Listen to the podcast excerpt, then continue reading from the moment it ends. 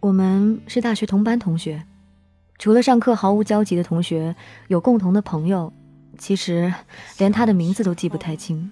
这样的状态一直持续到大三，直到大三的某一天，我的微信通讯录出现了一个好友提醒，点开头像一看，人挺面熟的，就同意了。第一句话他说：“珊姐，不公平，我室友都有你微信，咋就没我的呢？”弄得我有点小尴尬，跟他解释了半天。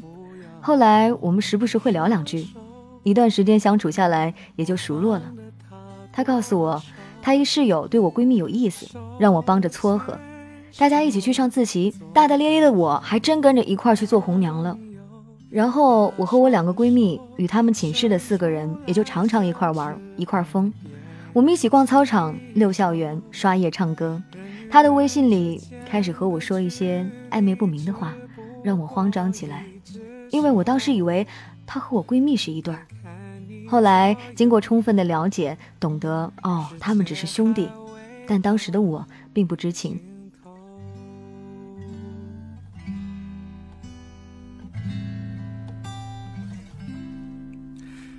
他们说世界就快要结束。我开始躲着他，直到有一次我们唱歌，他才真正告白，告诉我说他喜欢我。考虑了一个晚上，答应他从朋友做起。他很开心，之后就一直像个准男友的对我，陪我吃饭、学习，逗我开心，带我去玩，会在节日的时候送我礼物，也会在天冷的时候三番五次的叮嘱我要加衣服。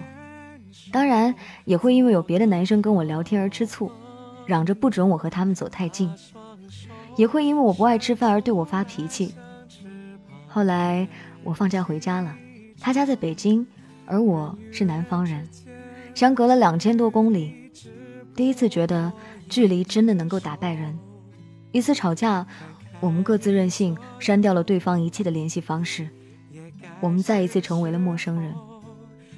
开学后，两个人都很有默契的选择尽量避免双方见面，来缓解尴尬。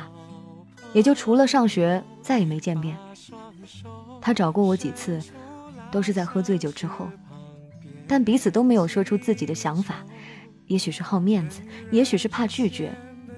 总之，一直拖到了六月份，我和闺蜜去河北玩，在北京买不着票，回不了学校，身上两个人凑起来钱都还没十块。知道去哪儿之后，闺蜜拨打了在家的她。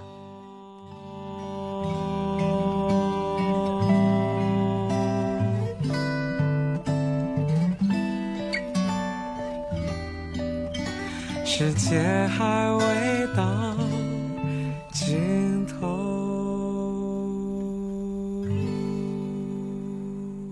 一小时后，他风尘仆仆的出现在我们眼前。然后带我们找宾馆买吃的，帮我们提行李，一夜不睡，为了陪我升旗。第二天依旧元气满满，陪我们逛北京。回到学校，他再次告白，希望和我在一块儿。我拒绝了，地域的限制是我们之间无法跨越的鸿沟。我不敢谈一场没有结果的恋爱，所以骗了他，说我要和之前的初恋和好。他很难过，说决定放弃了。祝我幸福。我帮了他多少？手牵手，做个好朋友，把双手伸出来像翅膀，别记仇。人与人后来我煎熬了一个星期，无数次骂自己是胆小鬼，连拥抱爱情的勇气都没有。在一个下午，鼓足了最大的勇气，给他发了一个信息。他问我在哪儿，五分钟之后出现在我面前，衣衫有些不整，胸前还粘有牙膏沫，但眼泪却闪着耀眼的星光。我们真正的在一块儿了，成为了真正的情侣，一起去自习，然后吐槽老师的作业太变态，一起去逛街，然后他嫌弃我挑的衣服太村儿。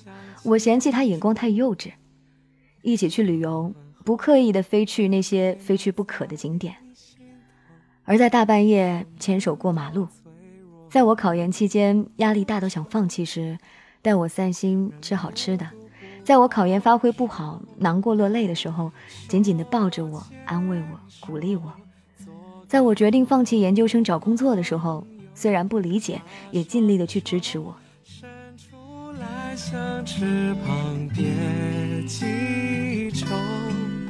人与人之间的距离只不过一只手，看看你左右。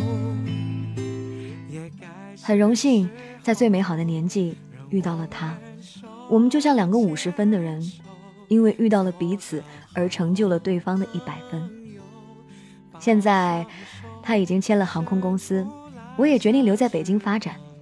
其实对于北京这座城市，我有些许的害怕，但又因为他，觉得变得很温暖。现在我们在一起已经快一年了，而我很贪心，想要的是一辈子。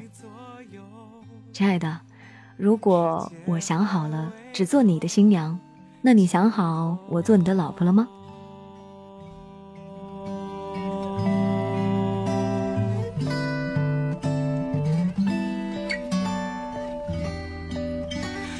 界还未到尽头。感谢这位朋友分享他的凡人故事。若是两个人可以一起在一个陌生的城市共同奋斗，我想那一份革命友谊应该是倍加深刻吧。我也常常想，是不是两个人的努力就比一个人要容易一些？或许在很多人的心里是这样的。